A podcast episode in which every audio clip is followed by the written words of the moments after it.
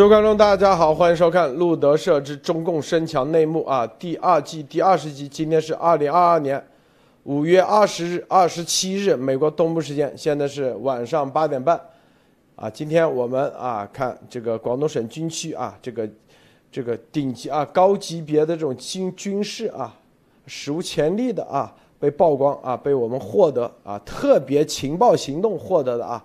现在美国各智智库啊，包括彭博啊，他们都在啊。这个美国之音，他主动披露出来了，说来自路德社啊，自媒体路德社的这个五月十四号啊的这个绝密级别的战前军地联合部署会议录音啊，很多智库啊都在研究啊，正在一一点一点、一点一点啊在发酵中啊啊。昨天其实广东是啊，就是中央军委正式通报了这次啊这个事情。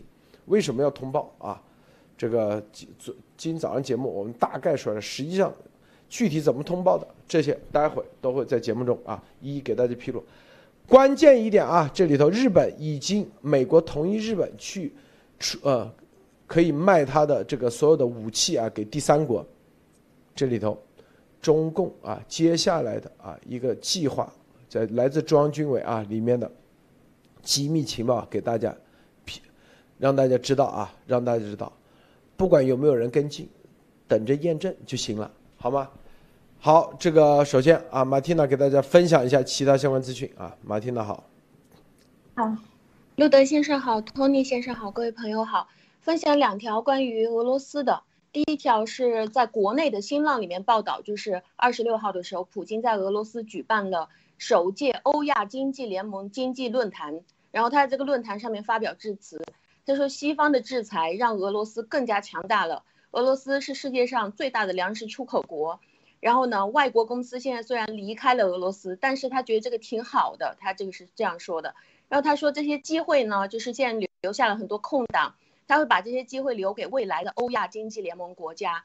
啊，他说现在已经到了落实大欧亚伙伴关系的时机，是非常成熟了。”他的欧亚经济联盟，他就在里面写，就包括金砖国家、上海合作组织，还有东盟的国际组织。他说这些国家都在未来会支持他的这个构建大欧亚伙伴关系的这个经济体。啊，他说只有他的这个现在要构建的这种政治经济体，才有可能保证未来的欧亚大陆稳定和繁荣。法新社另外一条关于他的报道，就是二十七号的时候，意大利的总理。给普京打电话，呃，因为现在乌克兰的粮库不是被俄罗斯已经武力侵占了嘛？那，呃，乌克兰的小麦就现在在粮库里面面临着腐烂，所以这个意大利总理他希望能够打电话过去劝一劝普京，让普京尽快停火，而且呢，他想建议俄罗斯和乌克兰赶紧停战，帮助乌克兰一起疏通黑海这边的港口，让乌克兰之前放在粮库里面这些粮食可以运出来。普京就表示，他说他现在的目标是下面一个季度他要出口五千万吨的粮食，从俄罗斯这边出口。他对这个意大利的总统说，只要西方现在取消对俄罗斯的所有制裁，他就会帮助西方克服现在出现的粮食危机。然后针对现在的粮食危机，普京他是不承认，因为他对乌克兰侵略带来了现在的粮食危机。他说西方的指责是没有根据的。啊，给他带来粮食危机的是最大的原因，是因为西方的新冠大流行期间金融政策不好，然后企业不景气，带来了生产和物流链的中断。所以这里你就可以看得出来，中共所做的这一切阻止物流链，还有现在俄罗斯正在做的这一切，呃，去阻止这个阻止这个粮食的运输，让全球产生这种粮食危机，这个其实就是他们计划当中的一个。啊，那另外一个呢，就是现在的这个美国国务卿，呃，布林肯的讲话已经被美国国务院翻译了，已经发表在中国，呃，美国驻中国大使馆的网页上，啊，而且在这里是署名了，只有这个英文的原稿，还有这一版国务院翻译的中文稿才能作为权威的资料来源。谢谢鲁德先生。好，托尼先生分享一下。好的，我们还是看到几个这个科技跟经济方面的消息哈。呃，这个华为呢，这个最近官方公布哈，应该就是在北京时间的昨天，他光公布呢，华为的手机将新增一个叫什么应用安全检测入口，可以扫描手机中是否有违规应用哈。所以也再次提醒大家，就是说，如果你在你在这个大陆哈，如果你在呃你想在上网的时候，对吧？其实大家就能知道，它的这种安全检测入口，像我们之前其实有几期节目也提到过，像一些小米啊，像一些这个他们其实都已经早已经向这个公安哈已经都去合作了，就是说已经内置了一些应用去监控每个人的这个这个设备。所以呢，这次呢，其实也是另外一个这个主流的机型啊，主流的厂商就是华为，它其实增加了一个安全检测入口。那它大家可以想象哈，它整个的这种检查，啊，你想想，就是说像一些 VPN 啊，或者说你经常用的这种推特呀，啊，如果你在大陆的话，一定要非常的这小心，并且它这个就是说，它又在这个里边呢，我们又看到了另外一个熟悉的名字，就是什么？就是这个国家反诈中心，啊大。大家可以去看啊，这个国家反诈中心的话，你其实在这个应用市场上你是可以搜到的，它的出品方啊就写的也是很直白，直接就写的是中华人民共和国公安部哈，所以大家我就是再提醒一下大家哈，这个一个简单的办法呢，就是说你尽量找找到一台干净的苹果的这个设备，相对来说是比较安全的。啊，那第二条消息呢，我想说呢，就是说其实现在大家看到这个美股的这个财报季呢，已经基本上将近结束哈。那有很多的反应，那，呃，由于这个应应对高通胀呢，其实苹果呢对于实薪员工，也就是说不是对他的这种，呃，专业的员工和这种这种长期的雇员呢，他对于这种实薪员工呢，他是这个加薪了百分之十，呃，但是呢几家欢喜几家愁啊，像我们这个非常熟悉的一家这个这公司哈，贝宝就是呃 PayPal，啊，他要继续裁员，其实因为呢就是说。啊，这个 PayPal 其实在过去的疫情两年期间呢，呃，受惠于这个这个电商，所以呢，它整个在这个线上交易的金额哈，逐步的走高，非常的大。但是呢，这次财报呢，就是说它的这个同比增长非常的差，啊，只比去年同比增长只增加了百分之十五，这个基本上是过去五年以来，呃，这个 year over year 就是这个按年递增的最最差的表现。所以那个，呃，PayPal 呢，这次它反而是宣布了要要进行裁员哈，它要在这个。啊，在这个圣荷西，也就是加州的圣圣圣何塞，他要裁员，这个永久裁员八十人，啊，所以整个呢，它其实也是，啊，这个 PayPal 的这个情况呢，其实也是让很多人对于这个线上的经济，包括线下的经济这种交易呢，啊，还是有继续的担心啊。好的，路德。好，这个啊，这个关于布林肯的演讲啊，前蓬佩啊，前国务卿啊，跟布林肯。同样级别的啊，共和党的国务卿蓬佩奥，啊，在同一天，他是在哪里？在乔治梅森大学的国家安全中心举办的线上讨论会上，回答美国之音提问时啊，指出啊，布林肯的演说像是一篇外交官话啊，等等啊，这个啊，这一次这个乔治梅森纳国家安全中心举办的线上讨论会，除了啊这个蓬佩奥先生之外，还有呢，就是啊。还有一些人啊，这些人，包括这个应对中国威胁委员会的，啊，二十六号也有个研讨会，叫耶伦啊啊泰耶，是吧？德克萨斯圣安东尼奥大学政治学教授泰耶，啊，除此之外还有一个是什么呢？是叫做啊这个研究中国和俄罗斯的学者，著有《第四次世界大战起源》一书的奈奎斯特啊 Jeff。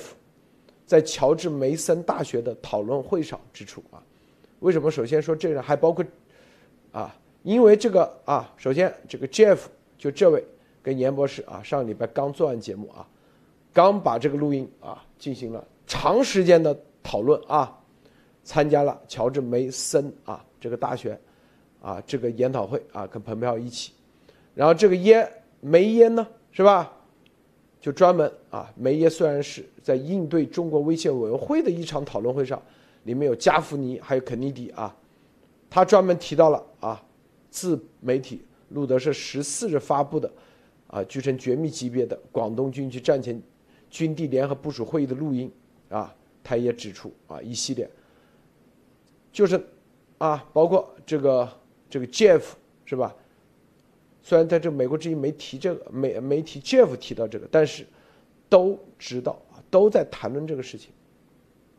这是我告诉你，这可以说是啊，他们应该是首次啊，第一次听到美中共国的这种级别的会议的全程的啊开会的过程。我告诉你，因为中共国从来都是啊黑幕啊里面，谁能听到半个字？你你几个文件很多都是假的，是吧？搞过搞出来都是卖情报啊卖出来的。假的，我告诉你，是吧？听完以后，他们就知道了。因为这所有的过程，我们心里很清楚，严博士心里很清楚。谁找他联系了，谁找他要了，是吧？谁找他问了，所有的每一个人，他都有后面有能听懂中文的啊，能听懂中文的，一听就知道咋回事，一听就知道是真的假的，是不是？毫无疑问啊。但是我们今天。想具体啊，对他们啊，应该说啊，大概听完以后的一个基本的面的点评，他们啊有一些，但你要知道一点啊，不管他怎么啊，旁边有人翻译，他毕竟他还是隔了一个语言，隔了一个文化，这方面还是有很大的差距，离我们自己去理解还是有很大的差距啊。首先啊，这个呃。关于这个，蓬佩奥先生啊说，这个中国共产党意图破坏我们作为美国人的身份，无论是中国军队网络攻击能力还是经济掠夺，这与维护国际秩序无关。这是关于在保留美国保留我们的犹太基督教传统啊。这说的是啊，关于布林肯的啊这个讲话啊，他觉得布林肯的讲话是怪外交官话，啊不够强硬，是吧？他说：“彭妙直言，我并没有感觉这篇演讲有一个核心论点，即中国共产党是邪恶的、有能力的，故意破坏我们在美国国内的生活方式。如果你不接受这个前提，如果你有不同的起点，只把它当作是关乎国际秩序或确保联合国有完美的彩色餐巾纸，那么习近平就会看到这点，并将其视为开绿灯。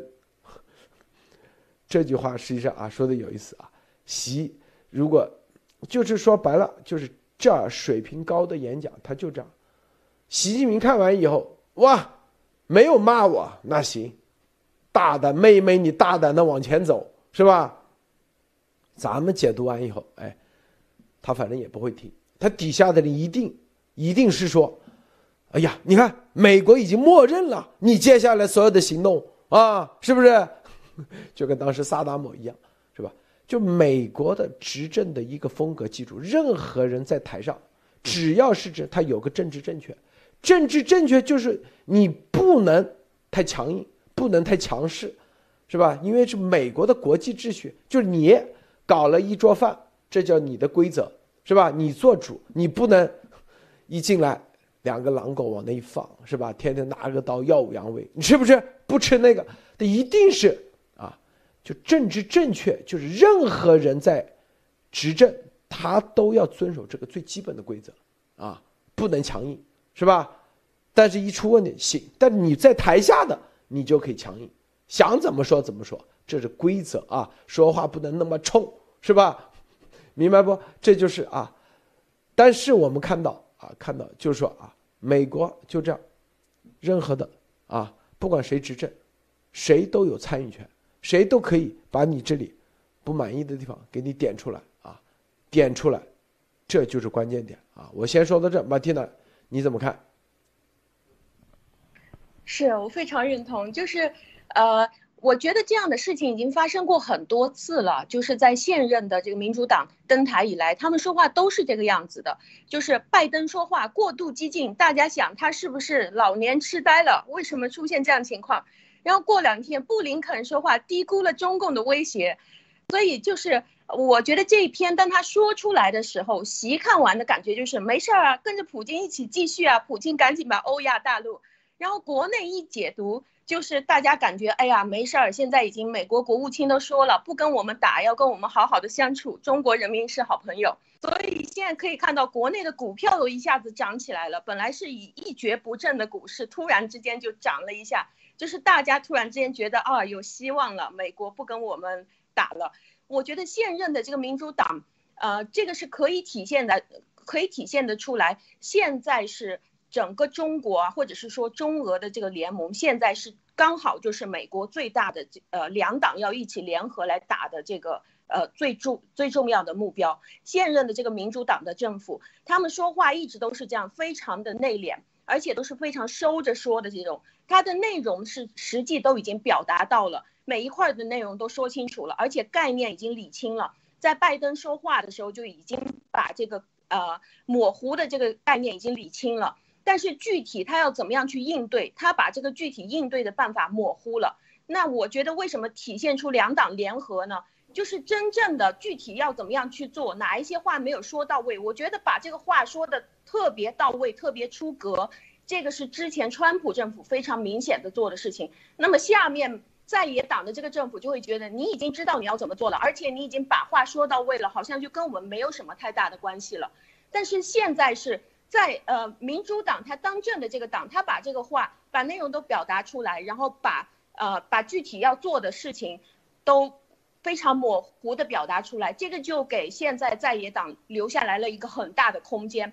而且我觉得这个情报当它爆出来的时候，它已经造成了一种巨大的逆转，就是广东的这个音频爆出来了之后，包括我们把它翻译出来了，还有呃还有曾女士一起翻译出来了以后，这种逆转就是。你可以通过情报来反过来监督媒体舆论，通过媒体舆论来反过来监督现在的这个政策做的到不到位，话说的到不到位。所以我觉得这个是一个非常大的一一一件好事儿。好的，先生，这个啊，然后啊，然后就布林肯的所有的这个演讲啊，这个然后美国的保守派的力量啊，就是各自啊都引用各自的证据来说，你这个演讲不行，不够强硬，是吧？然后在应对中国威胁委员会上啊，二十六日研讨会上啊，这个德州的这个泰耶就表示，说美国错失了大胆阐述如何对抗中共的机会，中共不仅是美国的竞争者和步调挑战，而是美国的敌人。然后他还说，冷战确实存在，美中之间存在着激烈的安全竞争，而且会更加恶化，因为中国希望它变得更糟，警告说我们正处于一场很可能变成热战的冷战之中。我们需要杜鲁门、艾森豪威尔和肯尼迪那样的领导，以及曾经那些历过类似斗争啊，并且获胜的伟大的美国人领导。杜鲁门，民主党；艾森豪威尔，共和党的；肯尼迪，民主党的，是吧？你看这，这个德克萨斯州可以哦，他这保守派的的认可，民主党的，这就是我告诉大家，这都属于啊主流，这真正的政治界的主流就是。杜鲁门、艾森豪威尔和尼肯尼迪，然后他就说啊，说到啊，五月十四号这次会议是一个非全明确的性，因为他这个就美国之音嘛，是吧？他把这个很多话截掉了啊，就是他肯定首先要介绍一下啊，这个五月十四号的这个这个机密会议的录音啊，这个美国之音呢就说了下啊，这个录音是属于啊自媒体啊路德社十四日发布的，是不是？十四日发布了，据称属于是不是？然后就介绍了一下，啊，然后他引用这个，他说五月十四号这场会议是一个非常明确的信号，可以刺穿和平迷雾，应该呼吁和要求拜登政府、美国社会、盟友和世界各国来抵制中共。中国正在走向战争，而且是在短期内。这话看明白没有？就一个这个录音，美国。这是美国的整个的保守派力量就可以拿这个东西要求拜登，那接下来就是一立法。我告诉你啊，美国社会盟友和世界各国来抵制中共，就一个这个录音就可以做到这，而且是在短期内。看到没有？因为这就是铁证如山，铁证。我告诉你啊，是吧？他还说了，肯尼迪，你看。应对中国威胁委员会肯尼迪表示，这份录音显示，因为他听了，他听不懂，那绝对看了咱们这个马蒂娜他们啊翻译的，是不是？中共正在非常严肃，什么叫严肃？里面具体多少数？九百多架啊？什么舰艇多少？所有这数量编得出来的吗？这个什么姚晨脑子？我天！什么还有一个叫啥？姜维平说我们跟他在这里互相那个，这个姜维平你就。胡扯的在这里是不是？啊，这是关系到啥？人类的大事，他在帮中共在那里说这是假的，我天哪，说故意那个的。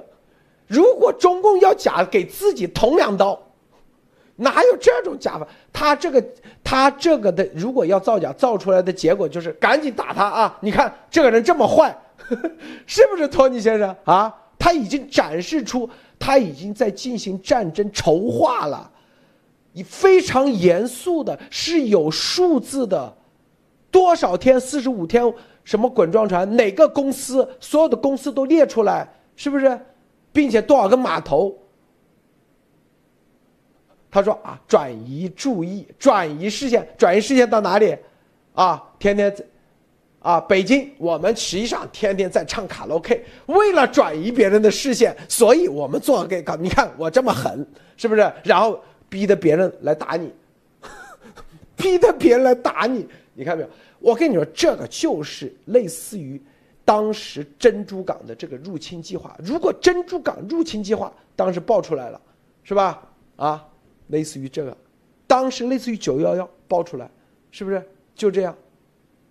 啊，准备船，你看这个肯尼迪就明确准备船只处理伤亡的医疗设备和设施等战争机器的各种部件，还要求警察部门关注广州、深圳等大城可能爆发的大规模暴乱。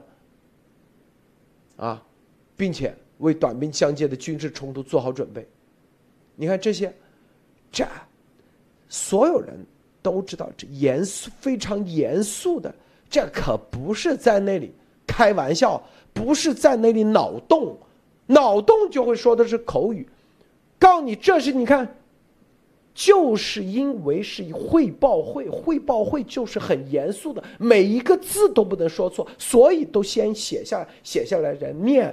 中共的会议你没看都是念稿，为啥？因为是政治，你念错了立马下台的，可能还要坐牢，啊，除了习之外，当然可以随便啊。如果念错了没事，底下的人念错了，那是一个政治问题。最基本的，你开会都不准备，是吧？你干嘛去了？最基本的一个这点，啊。他所有的稿件都是底下秘书，然后进行一系列的，哎，这个，这个呃，首长，这个数字九百三十四到底是，啊，准不准？能不能保证？你只要在这会上录下来，交给军委，这九百三十多个这个数字，你少一个军法处置，你不能吹牛逼的。我跟你说啊，我们的所有的节目都是他们都在看的，告诉你啊，是不是？所以啊，一说啊，好像你开会是吧？不需要承担，也没有政治考量，也没有一个枪顶着你，你当然可以像咱们这种是吧？啊，不会因为言论就立马枪毙。如果背后有支枪顶着你，你看你开会，你还会像咱们这样啊随便说吗？别人都是背后有支枪顶着的，随时一家老小就彻底是吧？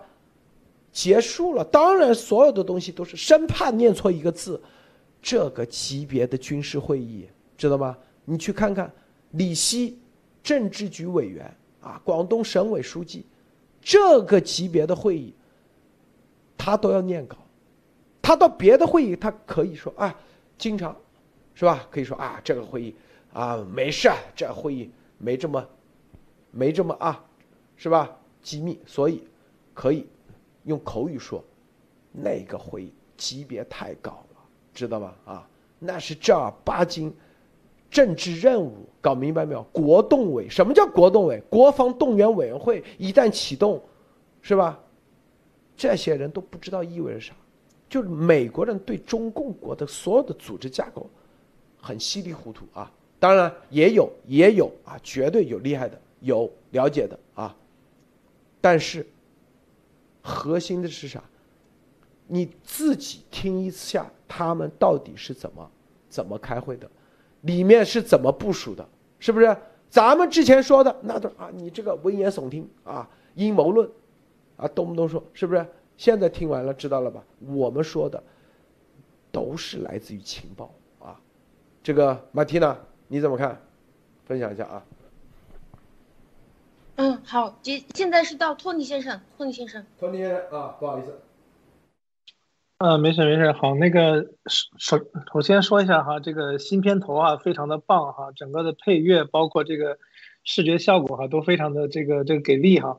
对，然然后我觉得这个这个啊，我其实查了一下，就是啊，就是大家去查路德社哈，在美国制音哈，这应该是第一次啊。当然，我也觉得这个其实也不是什么，对于路德社来说，也不是说追求说在主流媒体所谓的有什么多少的这个收入哈。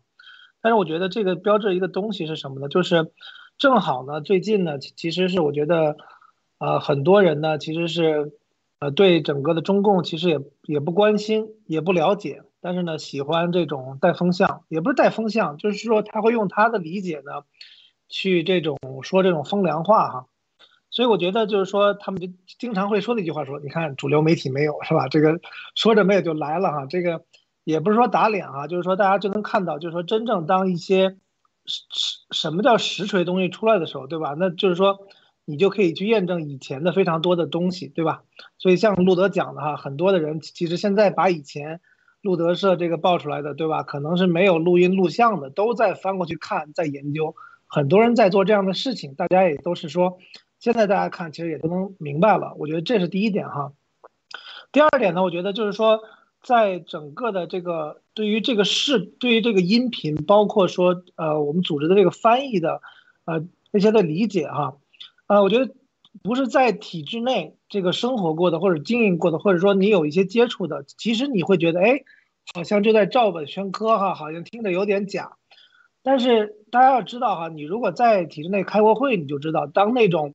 官大一级，这个压死人！你还不要说这种中央军委在广广东军区开的这种，这种地战结合的会哈，我相信那个整个会议的会场，那个气氛是非常肃杀的。就是说，大家都知道这是一个非常大的事情，非常严肃的事情，对吧？他也知道这个会有什么反应。这个里边除了对军地联合、这个军地转换的一些事情来讲，哈，这个里边他其实就是美国之音这篇文章里边，他其实提到了，就是说，呃，他其实说这个就是关于这个中国的大城市非常担心这个暴乱，他他用的词是 riot，那就是说为什么会担心呢？大家大家要大家想一点啊，就是说这个这个封城，我觉得其实并不是，就是大家如果看到这个级别的封城，那我觉得你看现在大家老百姓。可能很多啊会会这个反抗，会抗议，会挑锅，但是我觉得这个距离中共非常恐惧的这个大城市里的这种 riot 还相距甚远，所以在这种情况下，我觉得这个未来由于台海的局势紧张哈，我相信就是中共其实对很多的局势其实估计跟推演的哈，大家不要低估中共，对吧？你在战略上可以藐视它，但是战术上还是要重视的。就是说，我其实想到一点，就是说，在大城市出现大规模的暴乱，或者是群众集体上街，那我相信其实是会出现一些，呃，极端的状况的。比如说，这个中共一旦对台湾动手，他们其实也知道美国也是会出手的。那这种级别的量级，他也会知道，如果你一旦出现了那种，对吧？你真的是像这种滚装船。像美军直接开火的话，美军是不会管你那个的话啊，直接会报复的。那你想这种，我们说不管是广东也好，还是沿海的这种大城市也好，如果你遭遇到报复的话，大家我觉得就是说总会在电视上看到，比如说现在乌克兰的景象、基辅，包括说这个乌东整个的那种惨状，到底会不会在中国上演？我觉得中共只要敢对台湾这这个这个动手，这些都是非常有可能的。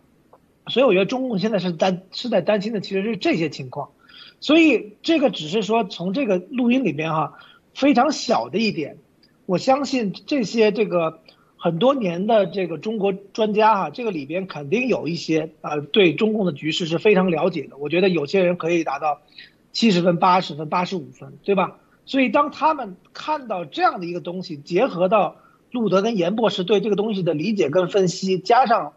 这么两年来，他们积攒的这个信用，我觉得非常关键的，因为这个大家看到哈，最近的搅浑水的也好，说风凉话的也好哈，我觉得很多说风凉话的，我我也就笑笑就过去了哈，搅浑水的其实他也搅不起来，因为水平也实在是太差。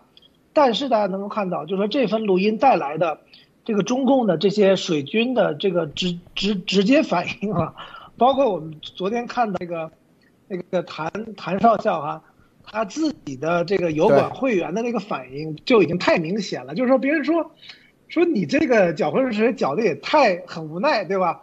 上峰派了命令，你知道搅不了，只能是强行搅，对吧？结果把船船搅翻了，所以总总的来看啊，就是说。结合这两这两次这个会议的这个 seminar，包括这个彭国清，他的这样这样的一些这个呃这个交流跟判断哈，就是说大家对于这个台海的局势是严重性，实际上在华盛顿，其实我觉得是非常非常高层，其实完全都知晓，并且我相信他们也会让他们他们也会动用他们的资源，对这个事情再进行更深入的分析。就是鉴别这一关，其实很多层面哈，很多的军情机关都帮他们都做过了。他们现在需要做的就是依依依据他们手里的资源、他们的渠道，结合这个录音，结合这个事情，对现在的这个执执执政党，对吧？对拜登政府，对吧？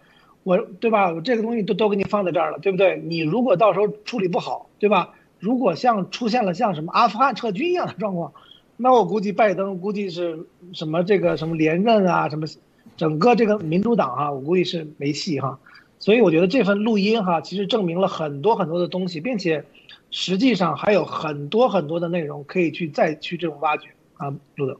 今天啊，我们为什么叫中共深强内幕啊？我告诉大家啊，这为什么？第一，我今天啊把这个录音啊重要的几点啊最关键的啊，为什么放这个录音啊？今天我给大家再深入的说一下。记住啊，记住这几点。第一，啊，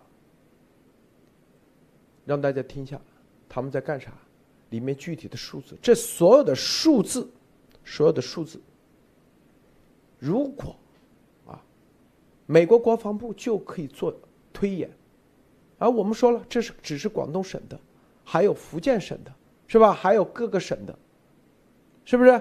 这所有的东西，你去做推演。你去做，啊，各种推演。他如果乘以六倍，还有他的飞机，别忘了他的民航飞机啊。这样的，你推演，你顶得住不？你顶不顶得住？你现有的装备顶得住不？如果到那个，然后还有我们你看啊，挖出来的你看，所有的论文这么多。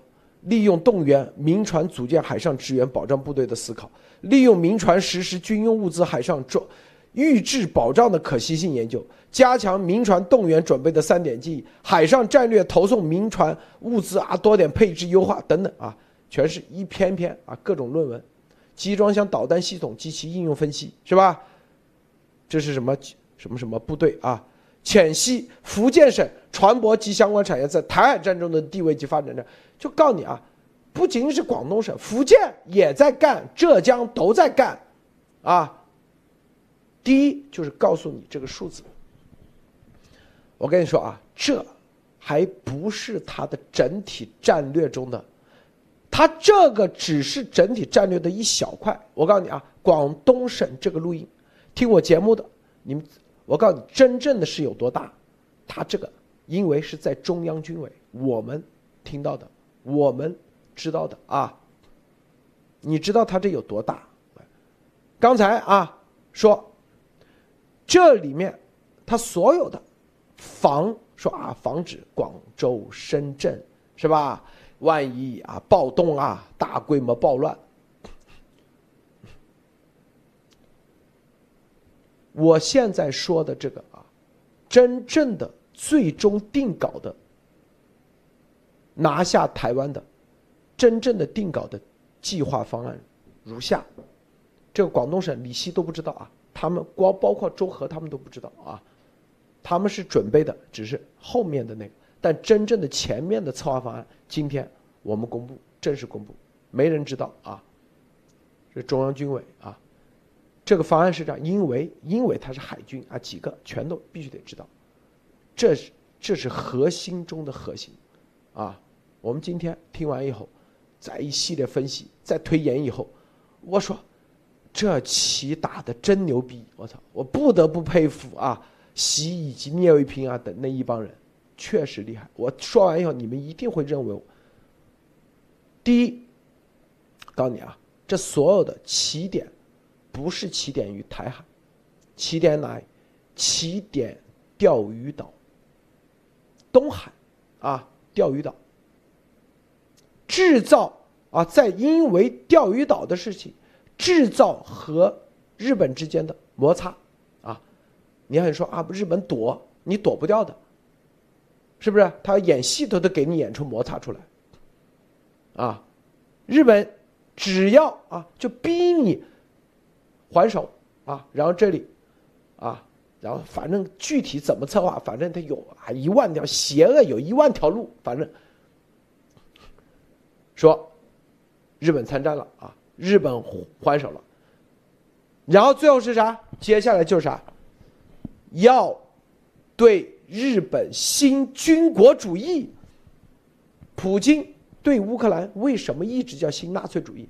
日本新军国主义复辟，日本新军国主义要对他进行那个，然后在钓鱼岛这里，那叫边界冲突，边界冲突，美国是无法参战的啊，国际社会是无法参战的，你记住，你记住啊，这边界冲突，所以第一要解决这个参未来的一个问题，嘿。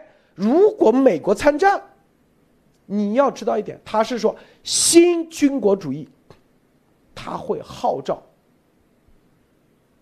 韩国二战受害者、东南亚国家二战受害者，是吧？台湾，我告诉你啊，台湾那时候蔡英文政府，别忘了钓鱼岛，台湾也有船在那里宣誓主权。钓鱼岛这个事情。你蔡英文政府怎么表态？如果你说站在日本这一边，完了，立马说你，啊，岛内就有人洪秀柱就站出来，你这是卖国贼，汉奸卖国贼。岛内的国军啊，国民党控制的部分军队，那叫国军，是不是？啊，就要，是吧？你自古都是军队掌握一切，是吧？国军，那就啥？直接，你蔡英文政府，啊，居然支持日本，支持新啊军国主义，他是不是可以合法的来颠覆你？当然，底下一堆民意打着抗日，打着新抗日啊，绝对的，我告诉你，去。你蔡英文政府不就颠覆了吗？然后那个时候啊，就跟那个当时抗战一样。对正义性就有了，第三次国共合作，组建联合阵线，是不是？就跟当时收编八路军啊，作为那个，现在是收编国军，但是我们是一个军队，统一归中华人民共和国啊，这个解放军统一指挥，一致对外，明白不？一致对外，先放下内部的仇恨，就跟当年啊。联合战线，放下内部仇，一致对外。你美国如果参战，你是那俄罗斯就来了。你支持新军国主义，是不是？好，现在台湾刚才已经说了吗？你只要军队加入和他组成一个阵线，是吧？军事没问题，军队你自己，他中共一定说你军队你自己那个，但是。已经归他整编啊，就跟那的八路军整编一样，是不是？一旦整编啊，他说我保障你用你的体制，他用十年慢慢的，就跟那些香港一样，他只需要把你的军队整编就行了。军队整编所有的啥都，你基本上十年内你就慢慢慢慢慢慢慢慢的，就跟香港一样。香港不就是有个驻港部队吗？为啥香港？警察被那个都是因为有驻港部队在那里，你只要有驻港部队，你这里就是归他的，啊，别的都是扯淡。他只要说啊，整编了啊，就跟当时八路军 跟国民党国军合作一样，那不都叫整编吗？既然你那时候能整编，现在为啥不能整编？唯一的就是在这个时候，咱们都啊一致对外，一致对外。这个主题只要一闹着新军国主义，东南亚的国家一起拉上好，北朝鲜和韩国问题也是一样，是吧？你韩国如果和日本站在一起，北朝鲜就说，你这都是汉奸卖国贼，你居然忘记了是吧？之前二战时候的仇恨，那北朝鲜，那不就是又是合法对韩国进行那个？俄罗斯、日本啊，美国只要一参加，我跟你说，就是就是中共就把所有的亚洲地区在二战时候曾经被日本那全部整合，整合起来，跟你美国、日本一起干，你自己选择，就就和乌克兰的局势是不一样的。乌克兰的局势，当时乌克兰不是纳粹，是吧？现在日本哎是。二战的时候真的是军国主义，你这个时候你怎么那个？好人说，所以你必须得做推演，啊，这种情况下你怎么这个政治牌、正义性政治牌啊，所有的东西他都具备了，你根本你都没法参与，你参与一下，那都是一堆人打你。我跟你说，这就是里面说的全球资源为其所用。够不够恶毒吧？啊，大家想想，这一招我听完我都震惊，我真不得不佩服这帮做邪恶的事这种，去这这一招，啊，无论从法理、从正义、从凝聚民意，你像在国内是不是？啊，中国人对日本那已经仇恨教育都几十年了，说现在又要看打日本鬼子了，你广东深圳。任何谁去搞个啥暴乱啥搞个那，立马就会被人，唾液都给你淹死，唾液都给你淹死，知道吗？啊，你发个传单啊，不要相信共产党那个，立马，不用那个，一堆人给你扒了皮。我跟你说，日本又这一招真的是太厉害了。对，路德又听录音了，是啊。很多东西我不能放出来，放出来我们的人就死。这个级别太高了，绝对不能放。我告诉大家啊，马蒂娜，你听完这是不是震惊啊？没有想过有这种招数出来吧？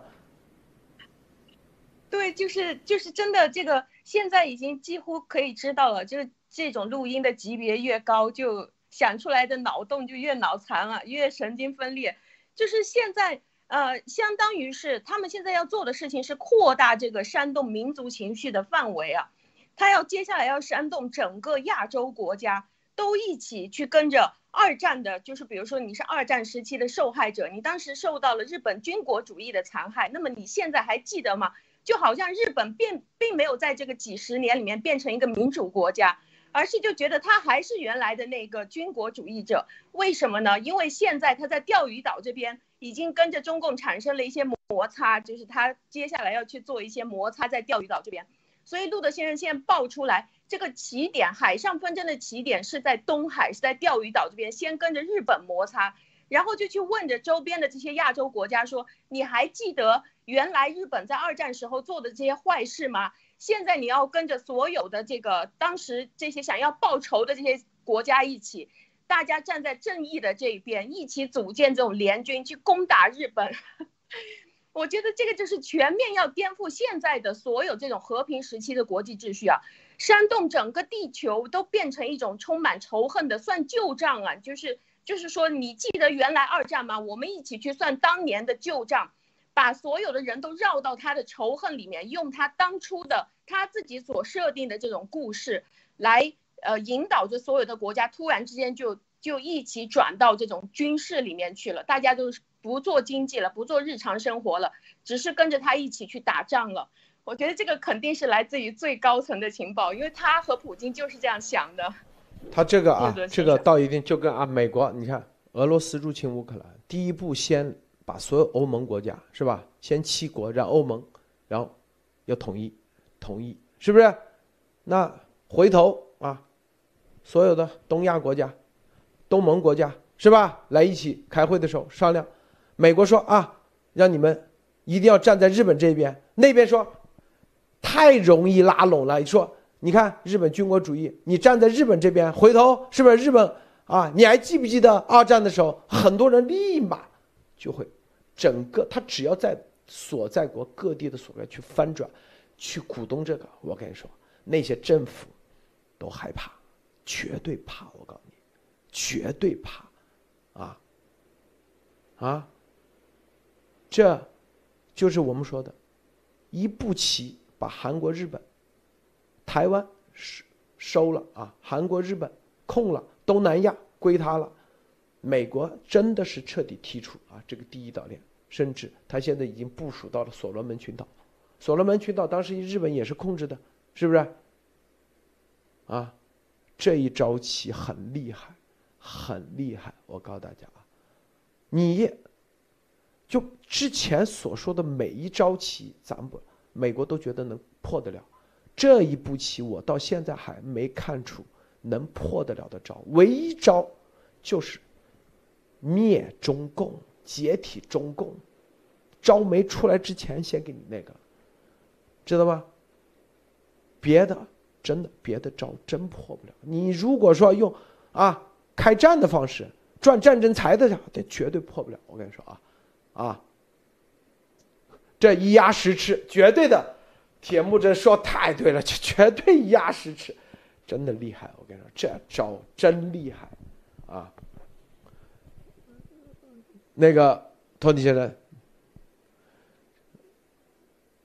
嗯，对，就是说，我觉得到最后哈，其实这这就是说的这个人民战争的意义啊，因为大家知道，当这个中共也好，还是任何国家的任何政党哈，它失去了人民的支持的时候，啊，其实都都是站不住脚的，都是没有办法去生存的。只是说呢，别的国家的这种民民主体制呢，这个。人民选你是吧？是因为要选你当代表，对吧？是真正的代表，对吧？representative。那中共的这个呢，它是其实就是靠骗。我觉得这个其实是骗的这个成分啊非常大。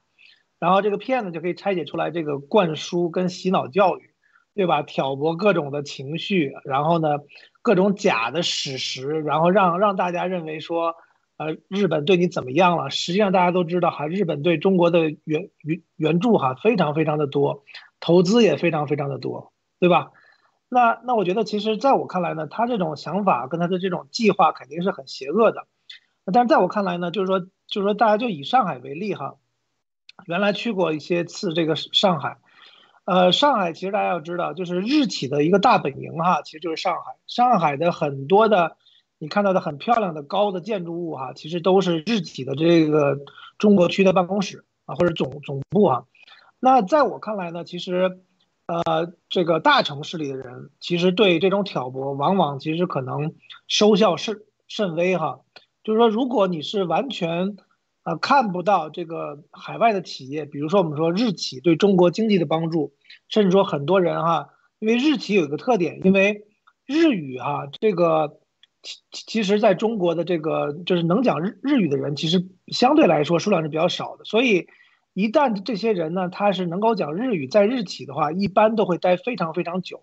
所以，对于很多人，这个在日企有工作过的话，大家都会知道哈，其实这个里边的这个规矩非常的这个这个鲜明，很严谨。然后呢，这个规则都都很严格啊。其实你也可以在里边，其实这个这个你不能说养老吧，但是可以生活很多年。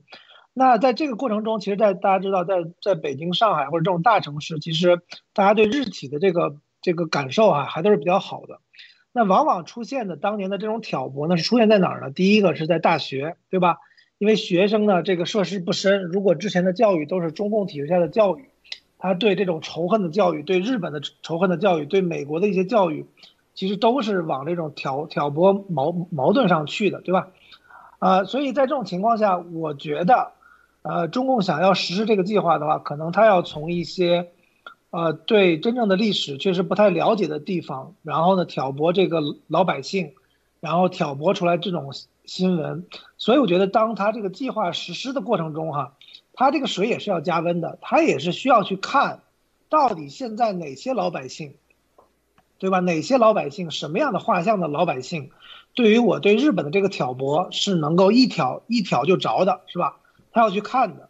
但是我觉得现在其实他这个计划里边，其实现在有个不太有利的这种情况，就是说第一个呢，呃，这个中国的老百姓经过了这么多的封城哈，我其实有聊过一些，呃，之前还是比较粉红的。如果说粉红的这个满分是一百的话，原来呢它基本上也是在八十五分，现在基本上掉到十十分了，基本上没有再粉红了。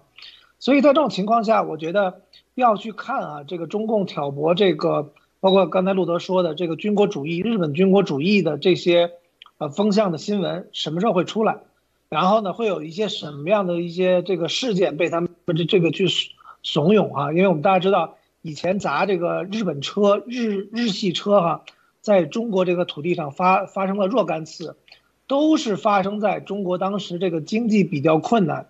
转移国内矛盾的时候，这个其实发生过很多次，但是目前我觉得其实，啊，特别在中国的大城市，如果就像广东这个录音里边说的那样，如果他是想挑拨在，在上海，我觉得他想挑拨日本的这个事情其实非常的困难，啊，在北京也许容易一点，但是现在我觉得北京的老百姓其实也是对这个政府哈，这个国家，啊，这个政党啊非常的痛恨，啊，所以我觉得现在他真的要去。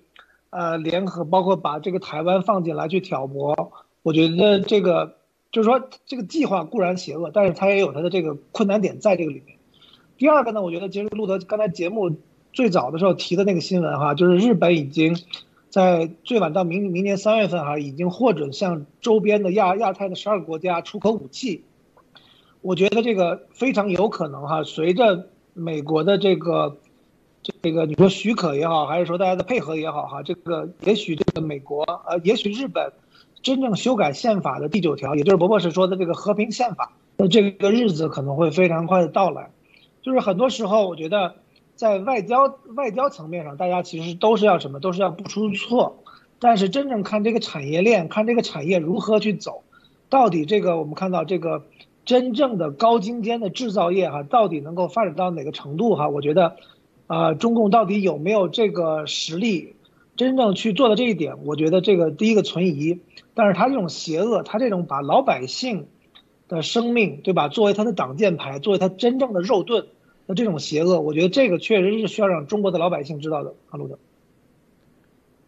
这个啊，这个马蒂娜，您怎么看？这个托尼先生说，这个很多地方基本上挑拨不起来啊。对日本的这个中共，如果对日本的那个啊。你怎么看？你觉得挑不能不能挑不起来，还是挑拨不起来？我也觉我也这样觉得，就是挑拨不起来，因为他我觉得这个是属于他们呃中共高层跟着俄罗斯高层他们自己脑袋里面的一个东西，而他们其实并没有对亚洲的这些非常广泛的这些国家进行长期的几十年几代人的这种洗脑啊，就是大家其实现在在脑子里面的东西，并不是要去跟着他选择全国一起去平战转换啊。而是现在大家是选择的东西是关于和平和发展，坚持之前的这种国际秩序。而我觉得美国这次是真的并没有去轻视中共的行动，就从现在的这个布林肯的讲话里面就可以看得出来。那刚才路德先生也提到，为什么放这个录音？这个录音最重要的一点，其中之一就是把这个具体的数字抛出来，让美国国防部可以去做推演。如果因为这个只是一个省啊，如果这个数量至少乘以六倍的话，那么其实就在之前就已经可以推演出来了。就光是它的这点船都不只是拿来打台湾的，而是这些船就早就已经可以铺满整个亚太的海域了。所以路德社在这个之后，在广东会之后还爆出来了其他的内容，可能被大家忽略了，就是关于他具体要去攻台以后的十八条。还有他六十天以后要一鼓作气的开始大动手，那我觉得，呃，现在就光是广东会议的一个都可以看得出来，路德社的水滴朋友已经挖出来了大量，他们现在正在实施的就是海上的改装船啊，还有如何给这个改装船去装导弹，如何在集装箱里面可以发射得了导弹。如何是呃南海的这些改装的民船，它是用来运输炸弹为为主的这些内容，我觉得接下来西方社会也可以大量的呃后续的跟进报道出来。我觉得现在为什么认为这个美国政府并没有轻视中共的行动？因为民主党他现在的表态并不是说我们知道这个事了，大家别管了，我们能够搞定，而是他现在抛出来的是这个可怎么办？现在已经发生的这些事，我铺出来，大家来看一看。那么他们所发出来的是一种呼吁，就是我们希望接下来继续跟着中国人合作。我们是在几十年来一直都是中国中国人是我们的重要合作伙伴。但是现在他已经把习近平改成了北京这个词嘛？那习近平为首的这个北京和中共已经跟着苦经结盟了，他们要一起去颠覆这个世界秩序，然后要导致整个世界都一起平战转换。他们现在是在呼吁呼吁大家一起来对抗所有的他的盟国。其实美国的盟国是超过四十个的，跟着盟友一起联合来抵制中共所做的这些事情。而且这段时间里面也可以看得到关于滚装船的事情，美日印澳已经在。呃，海上开始去监控所有的这些所谓的非法，百分之九十五的非法船只都是来自于中共国的，所以我觉得这件事情，呃，当它已经铺开来，全世界一起去做的时候，我相信自由媒体是可以打败他的这种想要去做的这种非常极端的这种全球一起打仗的事情的。这个啊，咱们问一下咱们的观众们啊，会员观众们，你们觉得挑能不能挑不起来？挑不起来打一，挑拨不起来打二啊！看看我们看看啊，看看回应啊。这个我告诉你啊，这个中这个这个啊，这个对日的这个仇恨的这个教育，可以说是从小就开始啊，几十年，绝对几十年啊。第二啊。基本上都是打一啊。第二，我告诉你，为什么我一定要告大家，我一定要说百分之百，一挑就起来，因为有人看咱们的节目。我们如果传递错误的信号啊，挑拨不起来，他这样没用。我告诉你，那完了。我跟你说，百分之百，所有看咱们节目的所有的专家智库，百分之一万，只要一说啊，对日本，因为我儿子曾经六岁的时候第一次到日本，啊。我说，视频我说，哎，这个你知道在哪里吗？我知道，小日本啊！我天哪！我说六岁的孩子，六岁孩子，小日本鬼子，吓死我了！我说，这就是从幼儿园植入的这个东西，他进入他是一骨子里的仇恨，他那种仇恨，他是根深蒂固的。我告诉你啊，根深蒂固，啊，台湾人也是一样。韩国人也是一样，台湾人、韩国人，他对日本的那个仇恨，那绝对根深蒂固，啊，虽然韩国他是跟美国走得近，但是那个仇恨那，但台湾虽然跟中共之间那个一样的，我跟你说啊，所以这一招还不，何况啊，如果就是一个纯自然状态，他的百分之百跳起来，别说中共国现在完全控制，啊。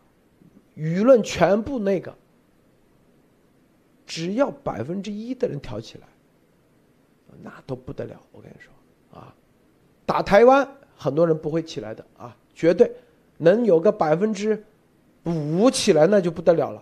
那打日本，我跟你说，日本那个那百分之整个要百分之几十至少，这就是问题之所在。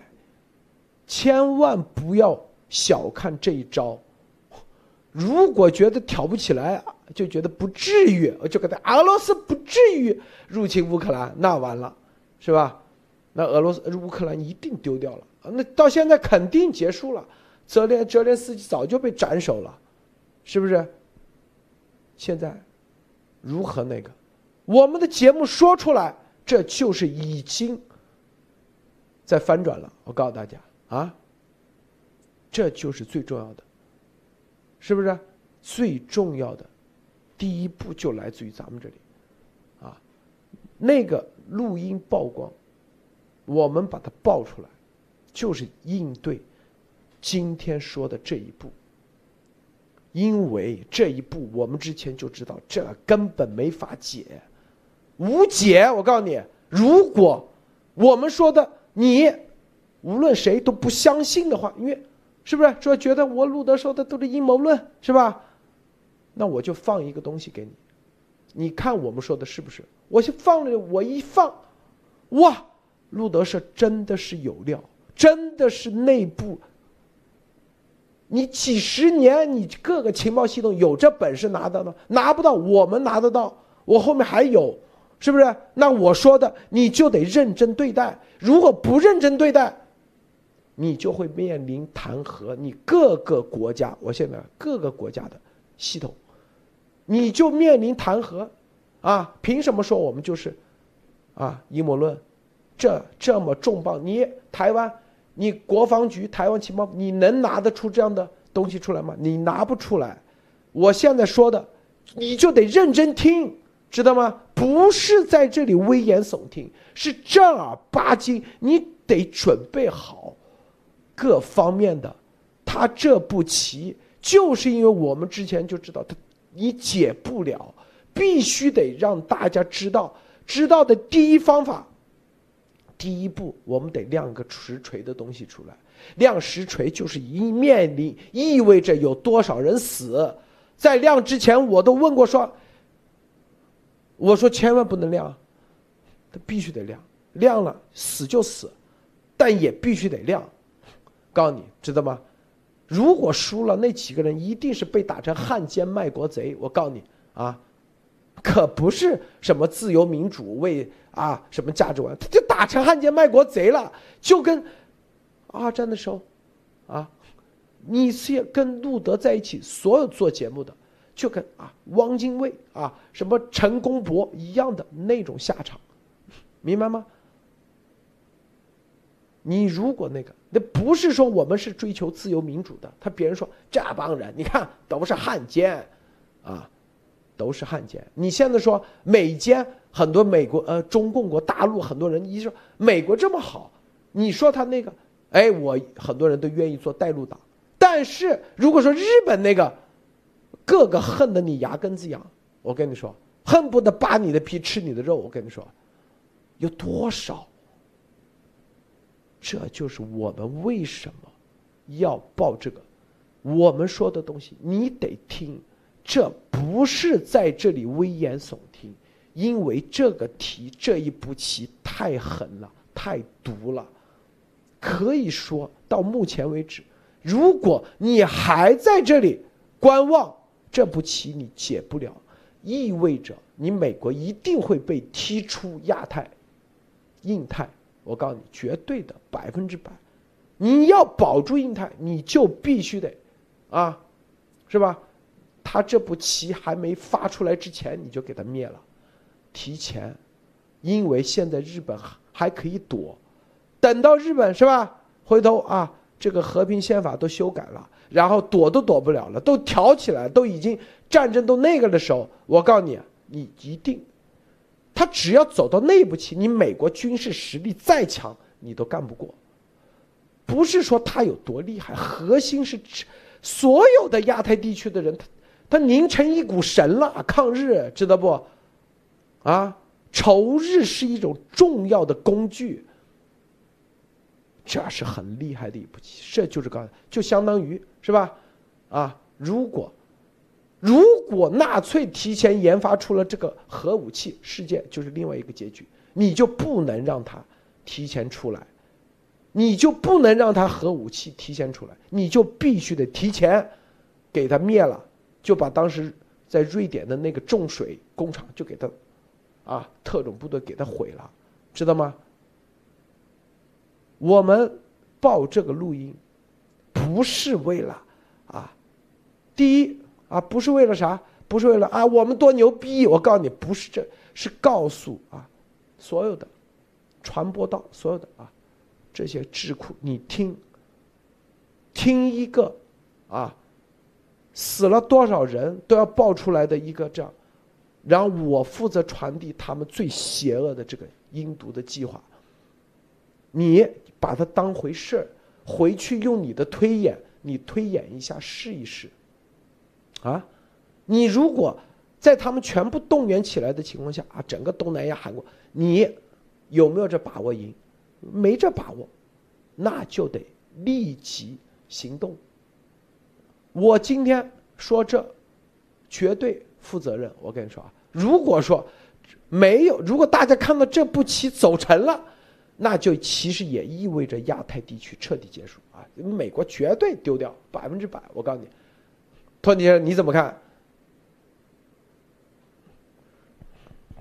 呃，其实刚才呃，我觉得可能一开始我是没听清楚哈，因为洛德是就是你第二，就是你刚才说的这个事情是说，啊，是除了中国，其实要动员整，就是中共想动员整个亚太，就是可能当时在在二战的时候吃过这个日本的亏的这些国家，然后搞这种整个的反日联盟，对吗？你是说的这个这个意思是吧？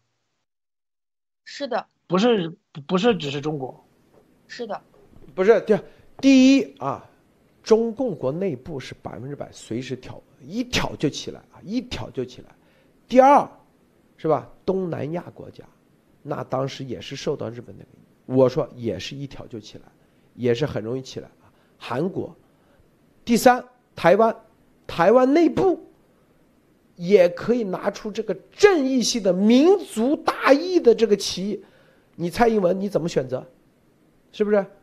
你蔡英文怎么选？你如果说，啊，跟中共站在一起抗日，那你不就一国两制了吗？是不是？如果说你跟日本站在一起抗中，那你不就是汉奸卖国贼吗？那台湾内部之前参与过抗日的这个国军，他就可以，是吧？他不就很有一个最完美的借口推翻蔡英文政府吗？这不多简单的事儿呀！是不是啊？再说台湾岛内本来的本地岛民也有受日本欺，当时那个的，何况还有啊外地的、外来的，所以这是一个重要的抉择，就是他把日本这个事割和美国割裂开，和自由民主价值观割裂开，和国际秩序割裂开，就单独的，你就是军国主义。新军国主义，俄罗斯玩这一把，在乌克兰这里没玩成功，因为乌克兰，是吧？你看，说他是新纳粹主义，但他这是做铺垫。我告诉你，他是做铺垫，啊，为接下来东北亚的出兵出招做铺垫。这是你看这这一步棋，一压十吃，那绝对的。托尼先生，分享一下。呃，就是我觉得这个对我来说，我觉得还是要呃，这个每个国家不同的去分析哈。这个我对中国的了解，当然我相信，这个对于如果你说算这个数量的话，这个在你说是不是能够说大部分的中国的这个老百姓，对吧？或者中国的人口，你说有没有超过百分之八十是从小被植入了这个仇日的这个情绪跟情感？呃，我这个我我这个我是，呃，赞同的，就是说这个是有的。我的刚才其实一这个前提，我刚才也说了，就是说我认为在在中国的风向标，也就是中国的超大型城市，比如说我们就说两个哈，北京、上海的话，我觉得上海是非常困难，北京也也不容易。当然了，他如果是说组织很多人去上街，那这个中共在国内做什么事情都能做得到。我觉得是说。你到底是说形式上能够组织人上街，还是说真正的能够在一些这个主流民意上，老百姓真的说到现在还傻乎乎的在这个中国的超大型城市上？我觉得这一点我是存疑的，因为我觉得特别是对上海的了解，我觉得上海想去就是说整个的老百姓被忽悠，然后自发半自发的，呃，这种上街去仇日，我觉得这个可能性难难度是非常大的。对于台湾，我觉得想想用这这种借口来的话，我认为是比较天真哈。就我跟我台湾的朋友的这种沟通跟了解哈，我认为台湾是非常亲日的，就是仇日的人，我觉得应该那个比例会非常非常低，这个是我的看法哈。当然你说，当时在整个东亚这个受过这个日本侵略的这样的一些国家，呃，会会不会有这种的问题？这个这个我不太清楚，但是我承认这个确实是一个。呃，非常好的一个设想，因为他利用了这种民族的仇恨，以及说这种历史上真正发生过的事情，那这种人在各个国家里一定存在，只是说到结合到每个国家想去真正的想去，呃，动员或者煽动一个民主国家哈，我觉得这个这个过程跟周期，我觉得不会特别的快啊。马蒂娜啊，分享一下。嗯。是的，我也非常同意 Tony 先生的这种观点，就是我觉得，呃，在东南亚或者是在韩国、台湾内部，呃，很容易挑起来嘛？我觉得并不容易。就是如果要说在每一个国家里面能够有这种百分之一的非常喜欢占便宜，或者是情绪非常偏激的恋战的这种人的话，我觉得都可以找得出来。但是这种属于就常年的洗脑，包括在中国国内了，你对一个国家没有好感和你对一个国家彻底厌恶，还有呃一直走到你想去参战去打死他们的这个程度，我觉得这个程度上还是有很大的差异的。而我就是平时我在做心理咨询的时候，心理平衡当中是呃，并没有觉得哪一个元素是最好的，而是讲究一个平衡。这个就像一碗汤，如果是太淡了的话，那你要去加点盐；如果是太浓了，你就要去给它加点水，你才能把它喝进去。这个就不存在说一直加盐很好，或者一直加水很好。所以在不要轻视中共的这个事情上面，我觉得这个也是有个人的前提的。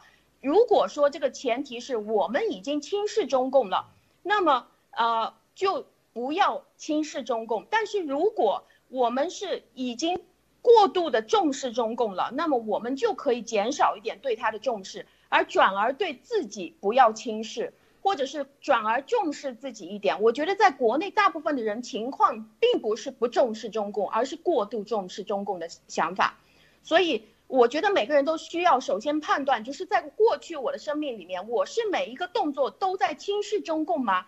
我是太自，我是太自高自傲的这种感觉吗？如果是的话，那么就再增加一点对于他现在这个邪恶计划的重视程度。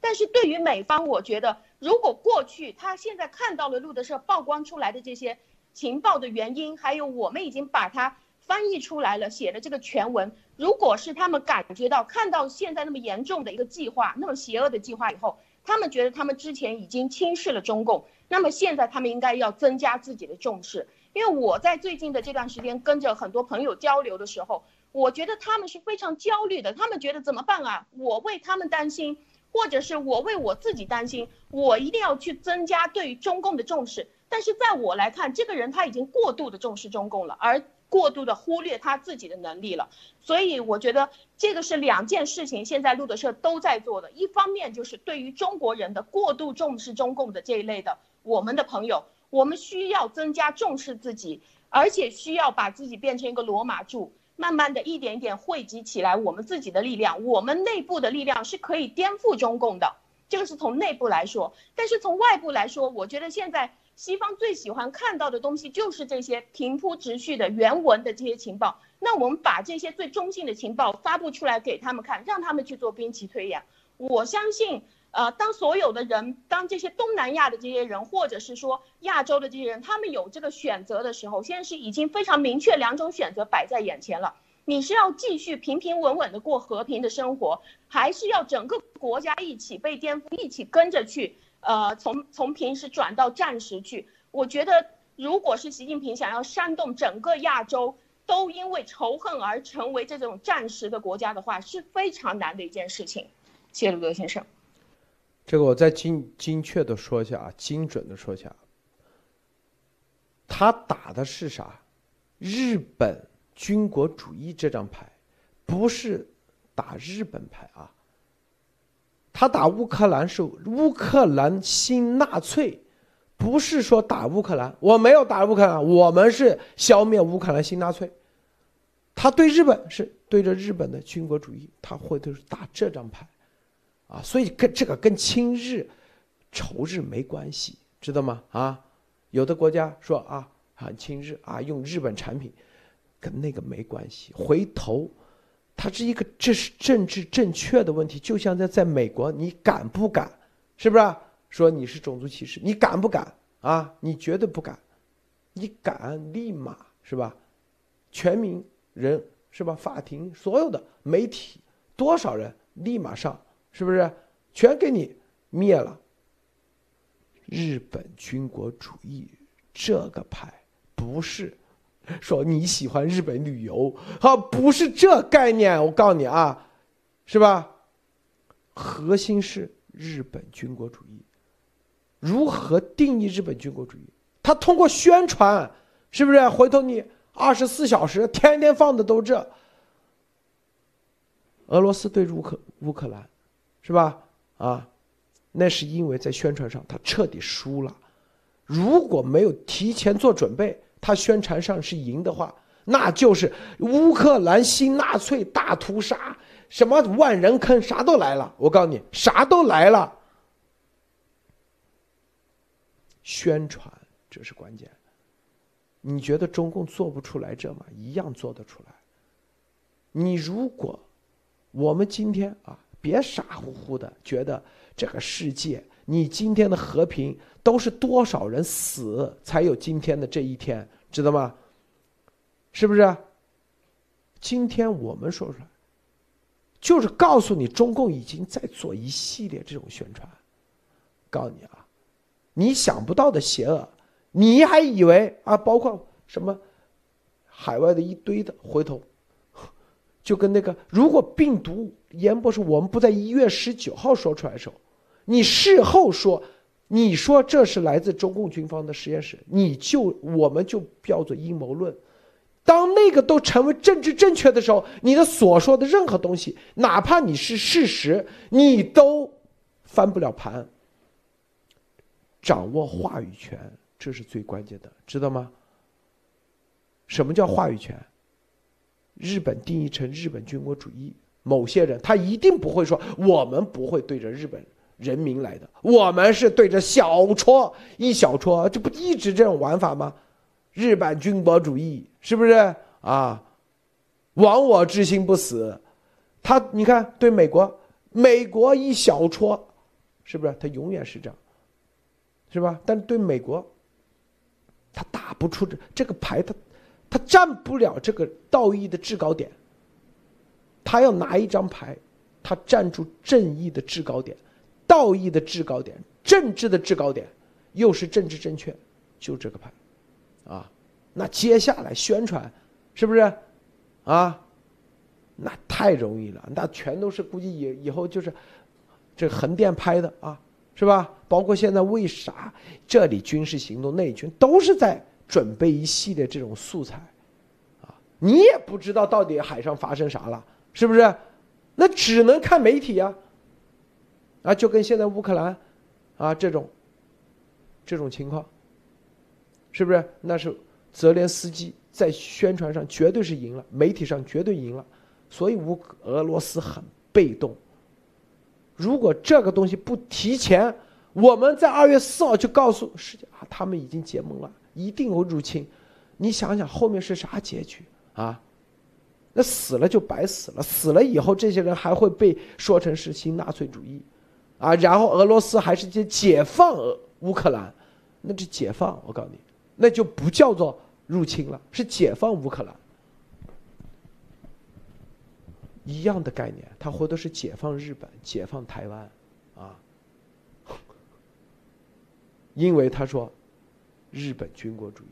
我们今天这一说，我告诉大家，任何的中共放出来的关于日本的这所有的啊，他会有会后面会有一系列的把日本和现有的政府，包括啊和军国主义联系一起的抖音的视频。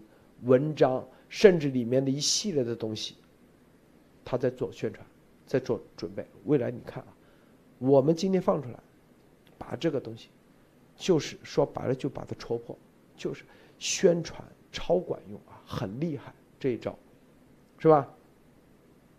放出来，你就得重视，你就得要提前做好各项的准备，啊，包更主要是台湾，更主要是台湾。台湾，啊，要告诉台湾民众是吧？啊，说日本是军国主义都是中共的宣传，因为路德节目早在哪一天就已经说过了，曾经报过这么重要的顶级机密录音的路德都已经说过了，那是不是这就是事后验证？过了多少天以后往回一看，哦，你看，这就是证据。我今天节目就是证据。任何人未来在这盘局里头，如果你不能提前解体中共，不得不那个的话，走下去的话，啊，你唯一的只能这样，啊，当然了，在那个时候一定也有很多搅浑水的，是吧？跟着被中共已经买通的去参与他们的啊，包括那个一定的百分之百，啊，一定百分之百很多，哪怕反共的，反共的很多人，他也反日本军国主义。我告诉你，他绝对的。他说：“就虽然我们一起反共，但是啊，在这个事情上，我们一定不能站在日本军国主义这一块。虽然啊，咱们这怎么怎么地，我靠你可多，可多。我跟你说，啊。”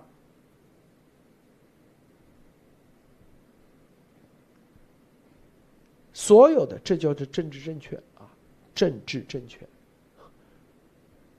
所以，第一要破他的对日本军国主义的啊这个定义的定义权，必须得破，他无权，他做不起来。第二，他的现有的各种宣传准备。啊，就跟什么万人坑啊，或者是哪个海上的船啊，渔船被他们那个了啊，怎么怎么地，这所有的东西，视频，他都都在准备。我告诉你啊，都在准备，是不是？在这个时候，你就必须得反向的，啊，反向的。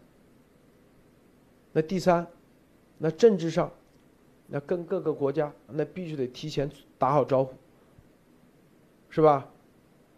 那重要的就是台湾，啊，台湾，如果台湾啊，蔡英文解决不好，那正儿八经别人靠这个正义就合法可以给你推翻，因为你毕竟只是政府，知道吗？你只是个政府，你不是军方，是不是？